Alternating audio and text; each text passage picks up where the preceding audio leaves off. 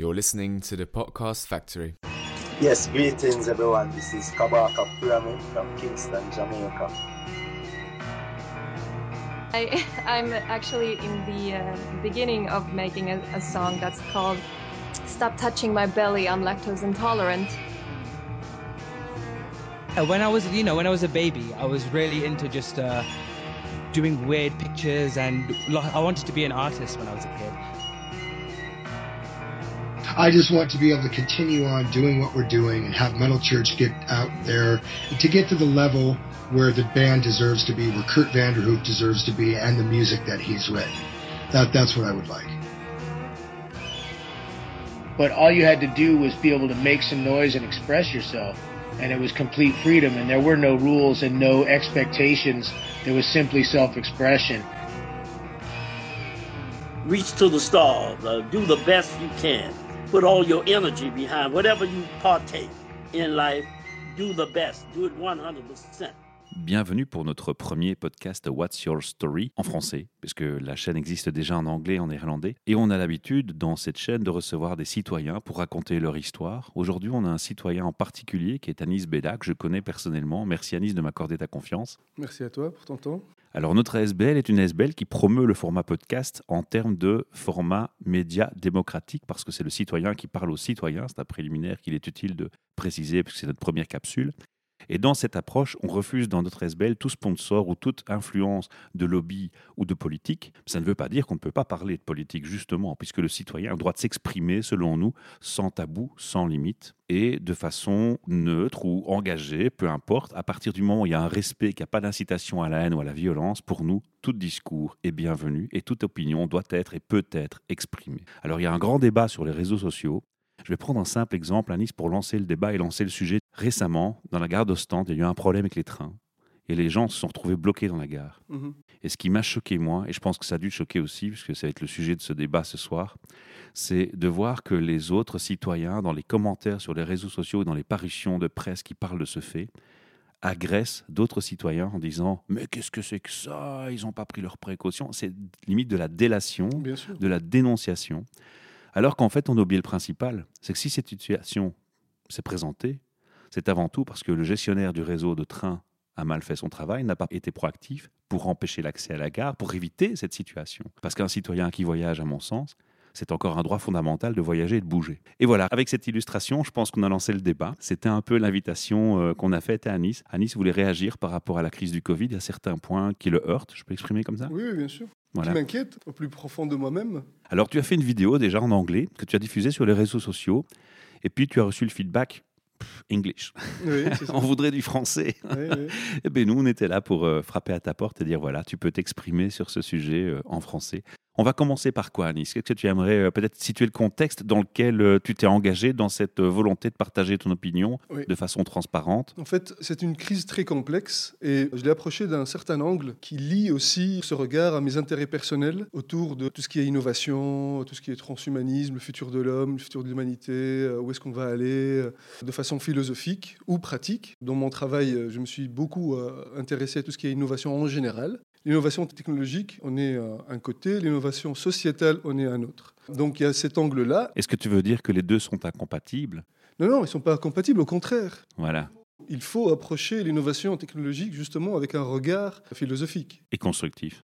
évidemment constructif. Le problème, c'est que justement, on se dirige, et là on le voit carrément avec cette crise, c'est qu'on se dirige vers un monde technocratique où on prend les choses vraiment d'un seul angle, on, on se concentre sur un seul point, on va dire, de, de- de l'équation, alors que l'équation a énormément de variables. Donc, tu dénonces le fait qu'on n'ait pas une approche systémique, mais on a une approche orientée et généralement guidée par les médias. Alors ça, c'est un aspect, mais l'aspect euh, que je voulais traiter, c'est euh, en fait la domination de cette euh, gestion technocratique administrative en ne se concentrant sur que des variables isolées, par exemple.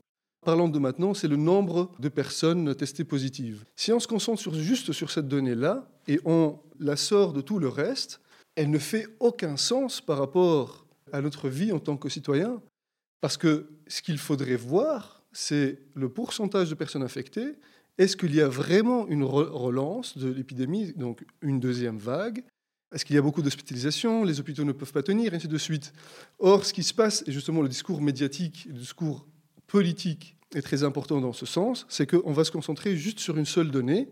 On va rendre les gens super anxieux, ils vont avoir très très peur, alors qu'en fait, il n'y a pas de relance de deuxième vague parce qu'il n'y a pas d'hospitalisation, parce que le virus est très affaibli, et que si on cherchait vraiment à faire du bien à la population, on le laisserait justement maintenant se répandre, donc avec des asymptomatiques et ainsi de suite, et donc on construirait des anticorps sur un virus déjà affaibli. Parce qu'il fait chaud, parce qu'il y a les rayons d'UV, parce que les gens ont beaucoup de vitamine D maintenant, et c'est le moment justement pour le laisser se répandre, si jamais. Je vais jouer un peu l'avocat du diable dans ce débat. Les infirmières qui sont aux soins intensifs et aux urgences et dans les hôpitaux vont toutes se lever de leur chaise en disant Manis, viens dans l'hôpital, viens voir, il y a des cas de Covid. Par contre, là où moi j'aurais tendance à te rejoindre, c'est de me dire tiens, c'est vrai qu'on ne nous annonce pas dans les médias chaque jour l'évolution du taux de personnes qui survivent du Covid par rapport à ceux qui en décèdent. C'est une information qui manque. Par rapport à ça, les chiffres réels, donc selon Sciences Anno, qui est l'institut qui publie tous les jours un rapport épidémiologique, qui dit justement combien de personnes ont été testées positives, combien de personnes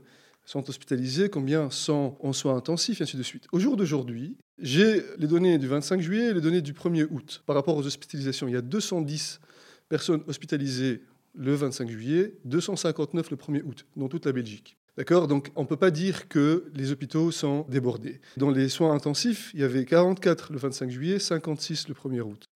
Donc ici, honnêtement, je ne veux pas discuter beaucoup de la situation épidémiologique. Je pense qu'il y a des sujets maintenant qui nous dépassent, qui sont beaucoup plus importants que ça. Mais c'est vrai, c'est une variable sur laquelle on peut se concentrer parce que, en fonction de ces données-là, on ne peut pas comprendre en fait c'est quoi ce message anxiogène qui est matraqué à longueur de journée, tous les jours, par les médias, qui nous montrent à chaque fois, ils font un effet zoom à chaque fois sur certaines données, comme s'ils avaient l'intention de disséminer l'anxiété et la peur chez les gens. Voilà, c'est ça en fait le point important sur lequel vraiment il faut mettre le doigt. Parce que Dès le début, dès le début, on a vu que, en tant que citoyen lambda, encore une fois, il y avait beaucoup d'incohérences. Hein. Il fallait pas de masque, ça servait à rien. Puis tout d'un coup, quand il y en avait, c'était utile. Puis maintenant, il est obligatoire. Alors, si tu veux commencer à parler des incohérences, cette crise, ce n'est que ça. Donc, connaît voilà, exactement. Ce n'est que des incohérences du, début jusqu'au jour d'aujourd'hui. Ah, moi, je peux témoigner d'une incohérence précise. J'ai un ami qui était à Sao Paulo. Il a voulu rentrer à Bruxelles. Il n'a pas pu avoir de vol. Il a eu un vol à Amsterdam. Il est passé par Amsterdam, pris un taxi, rentré à Bruxelles. À part lui demander s'il avait été malade à l'aéroport de Schiphol, il n'a rien dû faire. Il n'y a pas eu de contrôle aux frontières, il est rentré chez lui. Le même soir, dans le journal télévisé, on nous annonçait qu'aucun avion ne rentrait sur le territoire d'Europe depuis le Brésil, depuis les États-Unis, parce qu'il y avait 1500 morts par jour. Alors je me dis, mais est-ce que le journaliste qui m'annonce ça dans son journal a pris la peine d'aller sur le site qui est en public et d'aller voir la liste des avions qui atterrissent? Et c'est public, c'est accessible à tout citoyen. Faut pas être savant pour faire ça. Mais c'est comme les rapports épidémiologiques. Donc, depuis le début de la crise, lorsqu'on nous a annoncé en mars qu'il fallait confiner, moi, comme tous les citoyens, je me suis dit, bon, il y a une crise, euh, on va se comporter comme de bons citoyens, on va se confiner, on va respecter les règles. Et tous les jours, je regardais les nouvelles, je regardais le rapport épidémiologique, je regardais, mais je, suis quelqu'un de très curieux, donc je regarde ce que les autres pays font, je regarde leurs résultats, leurs méthodes, et ainsi de suite, et j'essaye aussi d'écouter des voix contradictoires. Or, ça c'est un autre point sur lequel il faut vraiment se concentrer, c'est qu'il n'y a pas de débat ici en Belgique. Il n'y a pas de débat. Il n'y a pas de voix contradictoire. La presse ne publie rien en fait qui va à l'encontre de ce discours majoritaire qui est le discours de l'anxiété. Mais tu retrouves ça sur les réseaux sociaux. Oui. Où, là, ça devient une petite guerre entre citoyens pro et contre. Exactement. Ça, c'est pas normal. Sans respect d'ailleurs en plus. C'est pas normal parce qu'on est dans un pays démocratique, donc normalement il devrait y avoir une opposition qui devrait critiquer. Parce que je pense pas que tout ce que fait Sophie Wilmès euh, soit bon, honnêtement, et loin de là. Il y a personne pour dire euh, bah, allez stop quoi. C'est quoi le prix qu'on paye pour un confinement et ainsi de suite? Ou bien poser des questions. Ça, sur plusieurs mois que ça n'existe pas, c'est vraiment euh, alarmant. Alors, tous les jours, je regardais les données épidémiologiques, les statistiques, les graphes, et ainsi de suite. Et très, très rapidement, il y a quelque chose qui est ressorti des chiffres, c'est qu'il y a un profil très particulier des personnes qui sont impactées. Et donc, qui sont les personnes qui ont plus de 65 ans. Ça, c'est euh, très rapidement. Et je me suis dit, mais pourquoi est-ce qu'on ne met pas en place des mesures spécifiques à ce groupe d'âge-là? J'ai commencé à publier des trucs comme ça pour mes amis, poser des questions. Et puis, cette confirmation, en fait, euh, est devenue de plus en plus claire. À partir du moment aussi où on a commencé à voir les chiffres d'hospitalisation. Et après, on a vu qu'il y avait en fait une épidémie dans les maisons de repos. Et je me dis, mais comment est-ce que moi, en restant à la maison avec mes enfants, ils vont pas à l'école, et ainsi de suite, comment moi je vais impacter le fait qu'il y ait ou qu'il n'y ait pas de virus dans les maisons de repos? Ici en Belgique, je ne sais pas si les gens le savent, et c'est ça en fait les données qui ne sont pas mises en lumière. Il y a plus de 50% des décès qui se sont passés dans des maisons de repos en Belgique. 75% de ces décès-là dans les maisons de repos n'ont même pas été testés positifs au Covid, ils ont été déclarés Covid. Je ne sais pas exactement si c'est plus de 90 ou 95% des décès impactent des personnes qui ont plus de 65 ans. Et la majorité écrasante de ces personnes ont des comorbidités, donc ils ont des maladies très très avancées. Et donc, je ne comprends pas, moi, au jour d'aujourd'hui, le 3 août, je ne comprends pas cette anxiété ambiante où je vois des jeunes, donc par exemple des couples, qui sont euh, dans un parc et tous les deux portent des masques. L'autre jour, j'ai emmené mes enfants à Baume, euh, dans le domaine provincial, pour chercher les géants en bois. C'est imposé, il est imposé de porter le masque dans le bois mais c'est du n'importe quoi. Là, maintenant, on a besoin d'oxygène, on a besoin de soleil, on a besoin de, vitamine D, on a besoin de s'aérer, on a besoin de courir, on a besoin de faire du sport. Je vais juste faire deux nuances sur ce que tu dis. Effectivement, la population qui était la première impactée, où on a fait le premier constat, c'est une population assez âgée en maison de repos. Maintenant, parce que j'ai des amis infirmiers et infirmières, j'ai moi-même fait un parcours d'études paramédicales. Mhm. Je sais par ces gens que je connais et qui je gardais contact, effectivement, dans les hôpitaux, on a aussi constaté des gens qui étaient en souffrance, aux soins intensifs et en décès, qui étaient pourtant pas forcément des personnes âgées, mais ces personnes-là, ce public-là, c'était des personnes où on remarquait qu'elles avaient déjà quelques pathologies et qui s'aggravaient par le Covid, et aussi un surpoids. Ça, c'est un premier point important à préciser. Il faut être quand même assez nuancé et précis dans, ce qu'on va donner comme information. Ensuite, il y a aussi un autre aspect, et là, je, vais jouer l'avocat du diable, mais, mais c'est un peu du bon sens aussi. Quand tu me dis, je ne sais pas comment moi je peux impacter ces personnes en maison de repos, toi, tu ne vas pas les impacter directement. Mais parce que tu vas côtoyer et dire bonjour à un associé ou un ami qui, lui, va voir le même soir quelqu'un dans une maison de repos, tu es un des maillons de la chaîne du transfert. Ça, c'était l'argument qui était avancé et qui peut être tout à fait cohérent. Là où je ne suis pas d'accord, à mon titre personnel, c'est qu'on peut mettre en place des précautions qui évitent de contaminer. On peut communiquer, nous sommes encore des humains. On peut dire attention, je vais voir ma grand-mère ce soir ou mon grand-père ce soir en maison de repos, je ne vais pas te serrer la main aujourd'hui, ne te vexe pas. Ou je vais garder ma distance. Oui, ou bien mettre des barrières au niveau de, des maisons de repos. La Suède, par exemple, c'est un pays qui n'a pas confiné qui a donné des recommandations très claires et très simples à sa population. Il leur a parlé comme des adultes, en disant ça, justement. En disant, faites de la distanciation sociale jusqu'à ce qu'on comprenne c'est quoi ce virus. Pas plus de 50 personnes, donc pour un événement, par exemple, ou un rassemblement depuis le début. Hein, et il a recommandé à ceux qui ont plus de 70 ans de rester chez eux. Recommandé. Je veux dire, ça, c'est un pays démocratique. Là où tu touches quelque chose d'important, c'est qu'effectivement, le gros bas, il blesse où? En Belgique en particulier, c'est sur la communication. Certains ont commencé à se rendre compte qu'il y a un problème de communication en, charriant Madame Wilmès sur son PowerPoint, qui est assez minable pour le niveau d'expertise qu'on attend de gens qui nous gouvernent. Les ados font mieux en PowerPoint, mais ça, c'est une plaisanterie c'est une boutade. En dehors de ça, concrètement, ce qui manque dans la population, c'est une communication. Moi, j'ai entendu personne expliquer c'est quoi un virus à la population, expliquer de quelle taille ça et comment ça se transmet. Pourtant, pour s'en prémunir et être précautionneux et comprendre ce qu'on fait, c'est la première chose à savoir. Qu'est-ce qu'un virus? Comment est-ce qu'on s'en prémunit Est-ce que tu as entendu parler justement de euh, comment renforcer son immunité naturelle? Non. Pourquoi est-ce qu'on parle que de variables pas exogènes? Donc pourquoi absolument mettre un masque alors qu'on peut mettre des barrières naturelles à ce virus? Hein, euh, donc il y a personne qui parle de vitamine D, de zinc, de vitamine C. Il y a plein de choses en fait qui ne font aucun sens dans cette histoire. C'est par rapport à ça en fait que j'ai construit euh, un peu la, justement la, trame narrative de, ce billet, du deuxième billet que j'ai écrit euh, et de la vidéo. C'est que on dirait qu'on vit dans un film. Ça, je suis sûr que tu as eu cette réflexion ou, d'autres personnes te l'ont dit. On dirait qu'on vit dans un film de science-fiction. Ben non, parce que dans le film de science-fiction, ils ont le masque intégral et la combinaison intégrale. Là, ça marche, tu vois. Le masque antipostillon laissera ton virus rentrer par les yeux, peut-être. Non, mais quand je dis vivre dans un film, ça veut dire ce qu'on ressent, le ressenti. Parce que tout est surréaliste. On nous dit une chose et son contraire. Au début, euh, ce n'est pas contagieux, c'est une petite grippette, et puis c'est un truc euh, super mortel, euh, à 5% de mortalité. Et maintenant, on se rend compte que c'est plutôt autour de 0,1% de mortalité, voire moins. Mais on n'a plus le droit de dire que c'est une grippe. Au début, donc, euh, on dit que c'est pas contagieux, laisser ouvrir les, frontières, et puis fermer toutes les frontières, et puis euh, le confinement, c'est la seule solution, alors qu'il n'y a jamais eu de confinement dans l'histoire de l'humanité. Le seul exemple de confinement qu'on a, c'est la Chine. Alors la Chine, exemple de gouvernance, bravo quoi. Puis euh, on nous dit les masques, ça sert à rien, c'est dangereux. Maintenant les masques, c'est la panacée. Alors qu'il y a plein de scientifiques qui disent faites attention, c'est super dangereux. Il y a plein de masques différents. Normalement, un masque doit être utilisé dans un milieu contrôlé. Donc c'est pour ça que les médecins l'utilisent, les chirurgiens et ainsi de suite. Mais pas un masque qui traîne partout, dans les poches, dans la voiture, sur je sais pas quoi. Un masque en tissu qu'on traîne partout. Moi je vois des gens. Moi aussi, honnêtement, j'aime pas porter le masque. Du coup, je le laisse traîner en pondoulière comme ça dans ma voiture et je le mets lorsque je suis vraiment obligé de le mettre. Et donc tout ça, ça affaiblit le système immunitaire. Et donc, pour revenir au point de la guerre d'Ostan tout à l'heure, en fin de compte, les gens sont montés les uns contre les autres. Donc à chaque fois, depuis le début de cette crise, on a des pros et des contre. Des pro-confinement, des contre-confinement, des pro-Suède, des contre-Suède, des pro-masques, des contre-masques.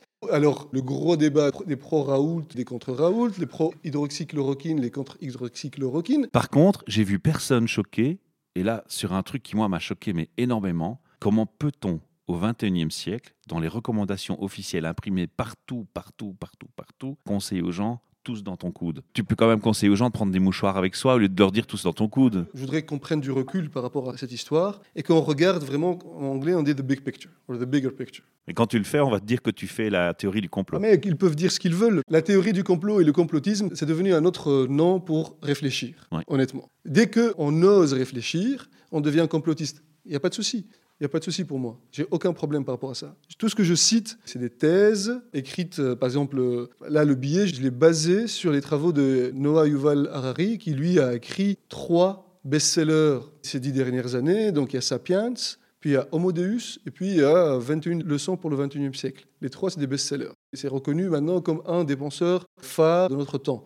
Et dans son livre Homo Deus, il parle justement de cette société dans laquelle on est en train de transiter qui est une société, euh, comme lui il dit, basée sur des techno-religions menées par des prophètes euh, de Silicon, donc euh, techno-religions and Silicon prophets. Et c'est ça, en fait. Donc, je base mon travail sur ça, ou bien ma recherche, en fait. Il y a aussi deux autres principes qui sont très importants. On peut les voir l'un après l'autre, si tu veux. C'est le concept de thérapie du choc, donc la stratégie du choc. Et là, il y a un grand livre qui est celui de Naomi Klein. Et puis, il y a l'hypernormalisation. Alors ça, c'est vraiment une thématique centrale. Et si tu veux, on peut commencer par ça. Une thématique centrale qui explique en fait quelque chose de très essentiel à nous, êtres humains, c'est celui de comprendre l'univers dans lequel on fonctionne. Ici, on ne comprend plus rien. Et donc, euh, l'hypernormalisation est un terme qui a été inventé, on va dire, par un écrivain russe à la fin de l'Union soviétique. Et euh, il, explique donc comment, euh, dans la vie de tous les jours, on écoutait donc, on va dire, les, communications des médias, les communications des politiciens, leur parler d'un monde dans lequel ils ne sont pas en train de vivre, en fait. Donc, comme une image ou euh, une projection de cette vie. Et tout le monde savait que ce n'était pas vrai. Tout le monde savait que ça ne faisait aucun sens, mais tout le monde acceptait cela parce qu'il n'avait pas d'alternative. Il n'arrivait pas en fait à voir ailleurs, on va dire. Et donc, euh, je cite justement Adam Curtis, qui est un réalisateur de documentaires très connu, qui fait des documentaires pour la BBC. Donc, encore une fois, donc c'est pas un canal de conspiration, qui a fait un super documentaire qui s'appelle Hypernormalization, donc l'hypernormalisation, en 2016, et qui explique depuis donc les années 40, 50, comment justement, par des actes politiques, des actes de communication de masse, donc des médias de masse, on est gardé dans un état d'incompréhension, de flou, de contradiction, qui font que voilà, on ne maîtrise pas le monde dans lequel on vit. Et ici, ça a atteint un autre niveau. Et là, maintenant, avec cette crise, on a vraiment atteint un autre niveau. Et c'est malheureux parce que les médias, c'est un élément de pouvoir, en fait, un pilier de la démocratie qui est maintenant complètement effondré. Voilà. Donc, euh, l'histoire des fake news, l'histoire des conspirations, c'est des thématiques ou c'est des concepts qui ont été lancés par les communicants, donc qu'ils soient politiciens ou médias, pour dire aux gens Ah, ne réfléchissez pas parce que c'est de la conspiration. Ou euh, ah, lisez pas ça, vous intéressez pas à ça parce que c'est des fake news. Malheureusement, les fake news, ils viennent des médias classiques. Là, par exemple, il y a plein, y a plein, plein d'articles que je lis. Alors, des mensonges par omission. Un super exemple, c'est l'exemple de la Suède, qui ont osé donc, suivre une politique différente, et ils ont été diabolisés par tous les médias des pays donc, qui n'ont pas suivi la politique de la Suède. En premier lieu, bon, nous, on suit un peu la presse francophone, en Belgique et en France, Ils ont été diabolisés. Aux États-Unis, ils ont été diabolisés. Dans les pays anglophones, ils ont été diabolisés. Et donc, à un certain moment, il y a l'épidémiologiste en chef de la Suède qui, dans une conférence de presse, parce qu'il est humble et parce que c'est un scientifique, et les scientifiques vraiment qui sont sérieux disent toujours, ils ont une grande dose d'humilité, parce que la science, elle évolue tout le temps. On ne peut pas dire, ça y est, on sait tout. Elle évolue, la science. Et donc, lui, il a dit, on aurait pu faire mieux. On aurait pu faire mieux, et probablement, si on avait tous à refaire quelque part, on va dire, cette expérience, on situerait notre réaction un peu entre celle de la Suède et celle des autres pays européens, avec des nuances ici et là en fonction de la réalité des pays. Alors ça, ça a été interprété. Ils ont pris, même pas donc repris euh, sa phrase telle qu'elle était, et ils ont dit euh, mea culpa. Euh, André Staniel, je pense qu'il s'appelle, euh, dit qu'il regrette, et ainsi de suite. il est décrié partout. Et quand on regarde les vrais chiffres, la Suède n'a pas atteint les 5000 morts, et elle a aussi connu une épidémie dans l'épidémie qui est celle des maisons de retraite.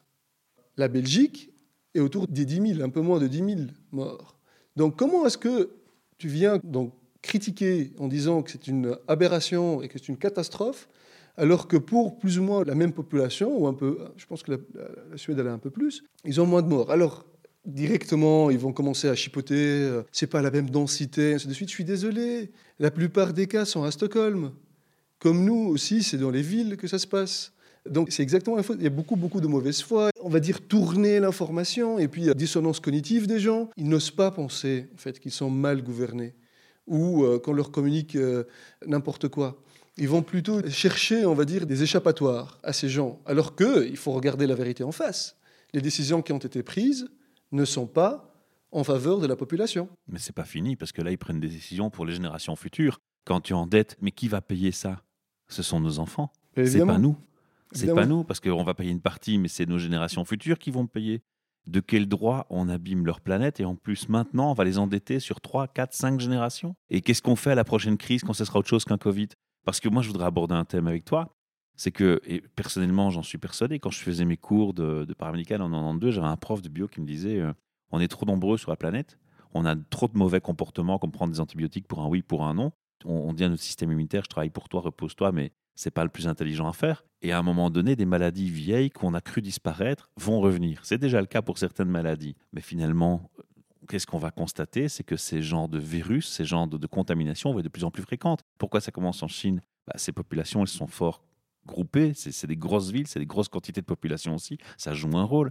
Et je crois que le fait qu'on est tellement nombreux sur la planète, ce genre de, de virus, ça va se répéter. Ils évoluent, les virus. Donc, Qu'est-ce qu'on va faire le jour où on a des virus toute l'année? On va rester confiné tout un an? Ce genre de réflexion, ça va justement dans ce sens de vision très alarmiste du monde qu'ils nous ont imposé. Là, je l'exagère volontairement pour montrer la stupidité de la réflexion. Tu ne vas quand même pas rester chez toi pendant 10 ans si tu as 10 ans de, jamais fait comme, espèce humaine. On l'a jamais fait comme espèce humaine. Pourquoi est-ce qu'on commencerait maintenant? Et c'est ça, en fait. Moi, le truc qui m'ennuie, la chose qui m'ennuie, c'est qu'il n'y a pas de marche arrière. On s'arrête pas. Il n'y a personne qui appuie sur le frein et dit euh, Bon, c'est fini, les gars. Stop. Stop, maintenant c'est fini. Voilà, Covid, c'est fini. Les courbes sont aplaties.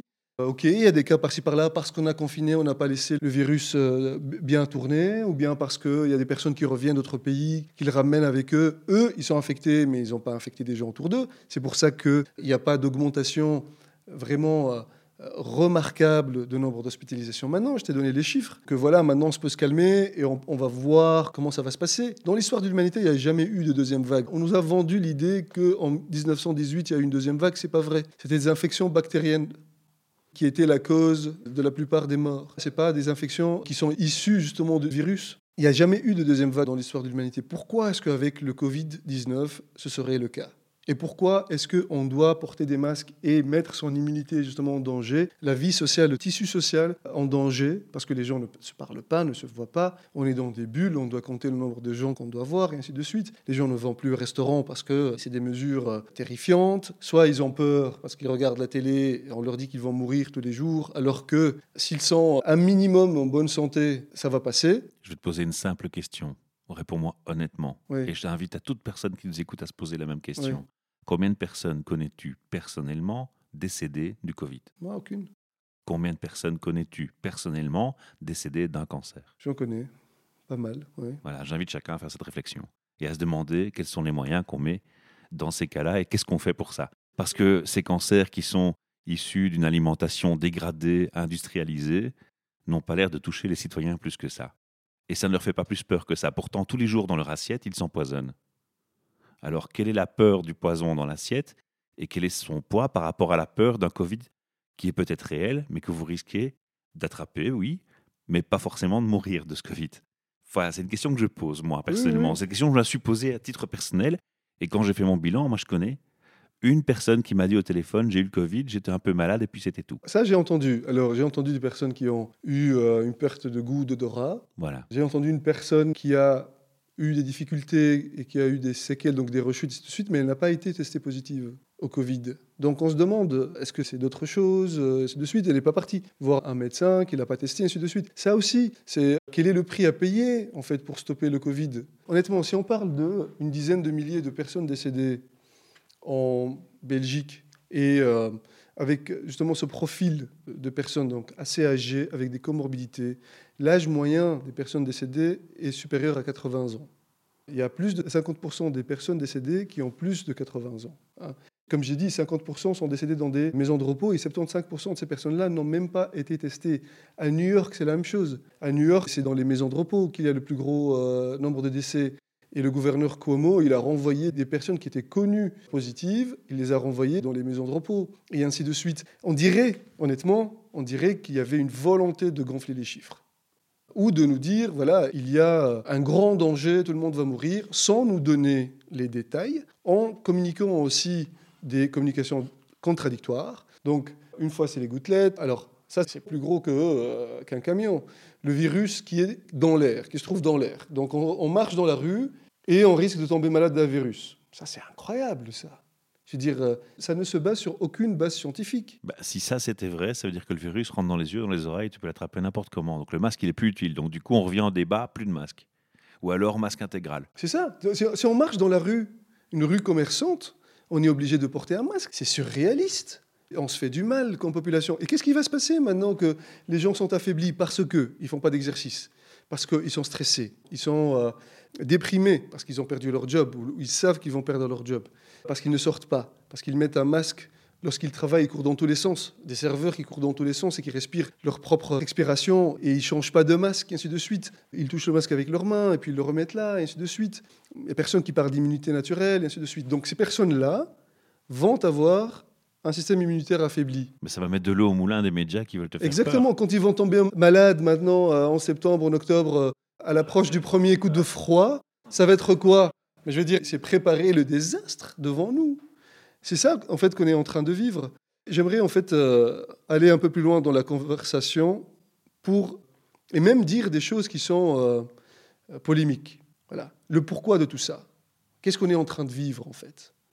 Et c'est ça que je dis, c'est que c'est une stratégie du choc pour préparer, on va dire, une nouvelle société. C'est que on nous répète à longueur de journée, il faut vous habituer au nouveau normal, au nouveau paradigme. En anglais, get used to the new normal, the new normal, le nouveau normal, the new normal. There will be no back to normal. Et alors, on ajoute la deuxième phrase, without a vaccine. Donc, il y a un effort de manufacture de consentement autour d'un principe qui est notre vie sociale comme on la connaissait avant est terminée. Il y a une nouvelle vie qui commence pour nous, et ça, c'est le nouveau normal. Et ça commence avec un vaccin. Et on ne pourra pas donc reprendre une vie sociale normale sans qu'il y ait un vaccin. Alors, un vaccin, et on ne va pas revenir sur euh, est-ce que Covid le mérite ou pas, un vaccin pour un virus qui n'est pas, en fin de compte, si virulent que ça, et qui nous a donné énormément de data pour réagir. Et qui va évoluer, qui demain ne sera peut-être plus le même au niveau DNA qu'aujourd'hui. Précisons ça aussi. C'est ça. Un virus évolue. Voilà. Est-ce que c'est immunisable ou pas On ne le sait pas. Et alors, il y a énormément d'infectiologues, de virologues, d'ép- d'épidémiologistes qui ont des avis contraires, mais on ne les entend pas. Ils sont censurés, ils ont complètement mis dans le noir. Et donc, les médias, les politiciens suivent vraiment une doctrine, on dirait que c'est devenu une doctrine, une vision du monde, et ils laissent de côté tous les autres qui ne sont pas en accord. Et alors, c'est quoi ce nouveau normal, justement? Eh bien, si on suit les travaux de Yuval Noah Harari, lui, ce qu'il a fait, c'est qu'il a écrit un livre où il explore les possibilités du futur. Donc quand il a écrit Sapiens, c'était pour s'intéresser au passé. donc à l'histoire de l'homme, avec des angles, avec un regard très particulier sur des moments charnières où il y a eu vraiment des Un révolutions. Un basculement. Voilà. Le, la- le premier point de basculement a été la révolution cognitive. C'est lorsque l'Homo sapiens est devenu sapiens. Et il a réalisé ce qu'il y a autour et a commencé à collaborer avec des inconnus en grand nombre. On est le seul mammifère à faire cela. Et après, il y a eu plusieurs autres révolutions, la révolution agricole, et ainsi de suite. Donc l'établissement, le settlement, et ainsi de suite. Et puis, il va jusqu'à jusqu'à l'année où il a écrit le livre. Ça, c'est Sapiens. C'est un merveilleux livre, vraiment extraordinaire pour ceux qui aiment l'histoire. Après, il a écrit Homo Deus pour explorer un peu le futur de l'humanité. Où est-ce qu'on va? En se basant sur des choses concrètes d'aujourd'hui, sans faire de prédictions. Depuis le début, il dit, je ne suis pas un prophète. Je ne fais pas de prédictions, mais je veux justement initier une réflexion philosophique sur l'éthique des pratiques qu'on fait maintenant. Et alors, sa thèse, c'est quoi? Sa thèse, c'est que là, maintenant, la société, notre civilisation, se trouve à la croisée des chemins, devant deux révolutions extraordinaires. Donc, deux technologies qui sont en train de faire des bons vraiment euh, exponentiels. Et donc, c'est l'infotech et biotech. Lui, il appelle, je vais utiliser des termes de ce qu'il dit lui, donc infotech et biotech. Mais on va aller quand même définir ce qu'on appelle infotech et Infotech, c'est l'intelligence artificielle. voilà, C'est l'effort de computation qui double tous les ans. C'est euh, la loi de Moore, dans Moore's Law. basé sur l'évolution des processeurs et leur rapidité. Exact. L'intelligence artificielle, l'intelligence artificielle générale, donc qui veut dire que euh, la machine sera intelligente, La gestion du big data, la gestion de big data, les euh, Internet of Things, donc euh, les objets connectés, les objets connectés, et ainsi de la suite. 5G, dont on parle beaucoup aussi, comme par hasard pour l'instant. Oui, et puis il y débat. a Starlink de Elon Musk, et ainsi de suite. Et moi, il se trouve que je m'intéresse beaucoup, beaucoup à cette thématique-là. Je suis très curieux et je m'intéresse beaucoup à cette thématique. Donc je vais à des conférences comme Singularity University, qui a été créée donc, par Peter Diamond, qui est un des leaders ou des personnalités les plus visibles dans le monde de la Silicon Valley autour de l'innovation, mais l'innovation radicale. On parle de transhumanisme, on parle de défier la mortalité. Par exemple, quelqu'un comme Peter Thiel, qui fait partie de ce qu'on appelle euh, la mafia de PayPal, dont Elon Musk et d'autres, donc qui ont lancé PayPal ensemble, après ils l'ont vendu, ils ont fait beaucoup d'argent, ils ont fait beaucoup d'investissements qui ont fonctionné, ils ont créé des startups et des scale-up qui ont cartonné, comme Tesla, SpaceX, et ainsi de suite. Peter Thiel, par exemple, lui, plus sur l'investissement, lui, il dit, mon but, c'est de défier la mort, par exemple. Donc d'augmenter la longévité jusqu'à un point où on défie la mort. Donc on comprend quels sont les mécanismes de la longévité du point de vue euh, cellulaire, moléculaire, biologique, mais aussi qu'est-ce qu'on peut ajouter là-dedans? Qu'est-ce qu'on peut modifier là-dedans? Et donc, euh, il y a quelques individus comme ça qui ont vraiment une vision par rapport à notre futur et ils encouragent justement ce développement exponentiel de la technologie. Alors, ce que dit Harari, c'est que les deux mis ensemble, l'infotech et la biotech, mis ensemble, vont créer vraiment un effet, on va dire, c'est l'exponentiel de l'exponentiel. Alors ça peut être négatif, positif. Parce que la nanotechnologie est déjà utilisée depuis un moment. Et il y a aussi des nanoparticules qui existent dans beaucoup de choses et on en subit déjà aussi des perturbations hormonales. Oui, oui, mais Je veux dire, c'est pas que positif. Ici, on va loin dans la réflexion. C'est pas juste euh, sur le point de vue du concept. On va aller dans un monde euh, complètement différent de celui qu'on connaît. hein. Donc, euh, un monde, par exemple, où l'expérience virtuelle sera aussi réaliste, par exemple, que la vie de tous les jours. Un monde où il y aura de moins en moins d'emplois comme on les connaît aujourd'hui. Par exemple, avec Tesla et euh, la capacité des voitures autonomes, il n'y aura plus d'emplois dans le secteur du transport. Avec le semi euh, qu'il est en train de faire et, Tesla, ils ont fait des bons extraordinaires justement dans tout ce qui est voiture autonome. Et donc, qu'est-ce que tu fais de cette population? Alors, Harry, par exemple, dans ce sens-là, il dit qu'il y aura deux classes sociales. Limite, il y aura deux espèces. Donc, Homo sapiens sapiens, et puis il y aura le Homo Deus, justement. C'est de l'homme-dieu. Et donc, l'homme-dieu, c'est celui qui a réussi à s'upgrader. Donc, qui s'est donné les moyens de s'upgrader. Et il appelle euh, les surhumains, superhumans. Donc les superhumans, c'est ceux qui ont réussi justement, par exemple, euh, à défier la mort ou euh, à acquérir des compétences cognitives extraordinaires qui les rapprochent des dieux. Par exemple, allez, on reste sur les choses qu'on connaît. Le projet Neuralink de, Neuralink de Elon Musk, c'est exactement ça. C'est lui qui en parle, et on parle en détail dans plusieurs podcasts, et ainsi de suite. Il dit, c'est mettre un microchip, le connecter au cerveau, Un microprocesseur au cerveau. voilà, un microprocesseur, le connecter au cerveau, et il devient partie intégrante de ton cerveau. Donc, euh, au début, évidemment, il va se concentrer sur des maladies comme l'Alzheimer, comme Parkinson, comme par exemple rendre le mouvement paraplégique, parce qu'il y a des connexions neuronales qui sont mortes ou qui sont abîmées, et ainsi de suite, et donc il les remet en place. Donc voilà, améliorer les compétences cognitives des gens dans ce sens-là. Au début, ce sera relativement minime, même si c'est extraordinaire. Rendre la mobilité à quelqu'un de, de traplégique, c'est immense. Sauf que l'intervieweur lui a posé la question, il lui a dit qu'est-ce qu'on peut faire? Comment tu vois l'évolution quelque part? Si on allait plus loin. Si on allait plus loin. Et il lui a dit tout est possible. Tu te rappelles du film Matrix Quand il rentre dans la simulation, il lui dit euh, voilà, opérateur, télécharge-moi le programme Kung Fu. Et il télécharge le programme Kung Fu et il devient un maître Kung Fu à l'instant. Et il dit voilà, on peut faire des choses comme ça. Parce que pour lui, le problème, en fait, par rapport à l'intelligence artificielle, donc depuis le début, je fais un pas en arrière, lui, il était contre en fait l'intelligence artificielle généralisée, surtout sans réflexion d'abord, sans réflexion éthique, philosophique. En tant qu'humanité, qu'est-ce qu'on peut faire? Il a dit c'est très très dangereux, c'est encore plus dangereux que l'armement nucléaire et ainsi de suite, et que le réchauffement climatique. L'IA est beaucoup plus dangereuse. Donc au début, il a appelé justement cette réflexion-là, et il n'a pas été suivi, parce qu'un ingénieur, un scientifique, un technocrate, un ingénieur, il voit les problèmes des solutions. Il ne voit pas est-ce que je dois ou je devrais ou quel est l'impact de ce que je fais et ainsi de suite. Il ne va pas réfléchir à tout ça. Google avait fait communiquer deux robots dans une langue qu'ils ont inventée eux-mêmes. Puis à la fin, ils sont devenus autonomes dans leur langue et l'humain ne pouvait plus correspondre. Exactement, tout à fait. Communiquer avec eux. Tout à fait. Avant même, alors qu'on en est qu'aux prémices, la machine, je dirais, se rebelle déjà. N'importe quelle intelligence artificielle ferait vite la déduction que le pire parasite de la planète Terre, c'est l'homme. Mais c'est dans Matrix, où l'agent Smith dit vous êtes un virus, parce que toutes les autres espèces euh, animales, vivantes, ils essayent de trouver un compromis avec la nature, avec la nature ou avec leur écosystème, pour être large. Ils sont dans un écosystème, ils respectent leur écosystème parce qu'ils savent que sans cet écosystème-là, ils ne pourraient pas vivre. Et leur objectif, justement, est la survie. Du coup, ils ne vont pas abîmer leur écosystème. Sauf que l'homme, là où il va, il abîme son écosystème parce qu'il n'a pas atteint cet état de conscience qu'il évolue dans un écosystème fini et duquel il doit s'occuper. Donc s'il n'est pas capable de le faire, tu peux pas t'attendre à ce qu'il fasse un état de conscience avant de mettre en place l'intelligence artificielle qui va lui ressembler. C'est ça. Et donc, moi, qu'au début, il était contraire à cet effort justement de promotion de l'intelligence artificielle. Et puis, il a dit, si tu peux pas les battre, rejoins-les. If you cannot beat them, join them. Et donc, il a dit, ce qu'il faut alors, c'est upgrader l'humain pour qu'il puisse, quelque part, rivaliser avec l'intelligence artificielle. Et selon lui, le problème, c'est ce qu'il appelle le bandwidth, le problème de bandwidth. Donc il dit on est déjà augmenté. On est déjà augmenté dans le sens où euh, on utilise des ordinateurs, on utilise des téléphones, des smartphones, des smartwatches, et ainsi de suite. Donc on a cet accès à la technologie où on peut trouver de l'information relativement rapidement. Par contre, c'est la lenteur de transmission de données qui est problématique.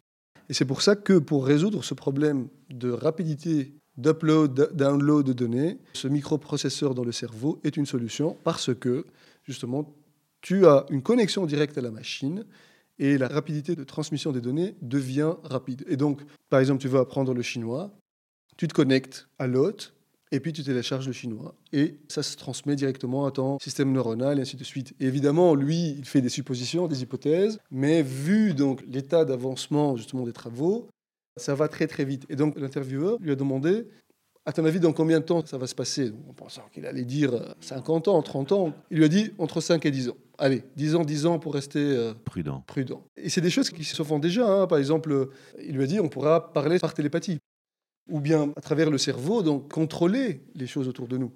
Et un des tests qu'ils ont fait, on va dire, ou des expériences qu'ils font, c'est un singe sur une plateforme mobile, donc une petite voiture, qu'il contrôle avec son cerveau. Il appuie sur aucun bouton, rien du tout. Donc il y a un apprentissage entre lui, donc quand il veut aller à droite, qu'est-ce qu'il va penser, qu'est-ce qu'il va regarder, ainsi de suite.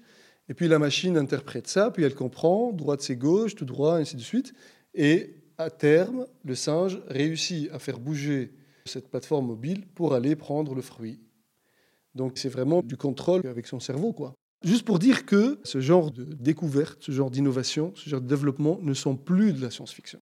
Il y a énormément de choses qui se font maintenant que c'est plus de la science-fiction. Et donc là, quand tu mets les deux ensemble, la computation, l'intelligence artificielle, ainsi de suite, avec tout ce qu'on sait de, euh, de la biologie et, et de la biotech, par exemple, je ne sais pas si tu connais CRISPR.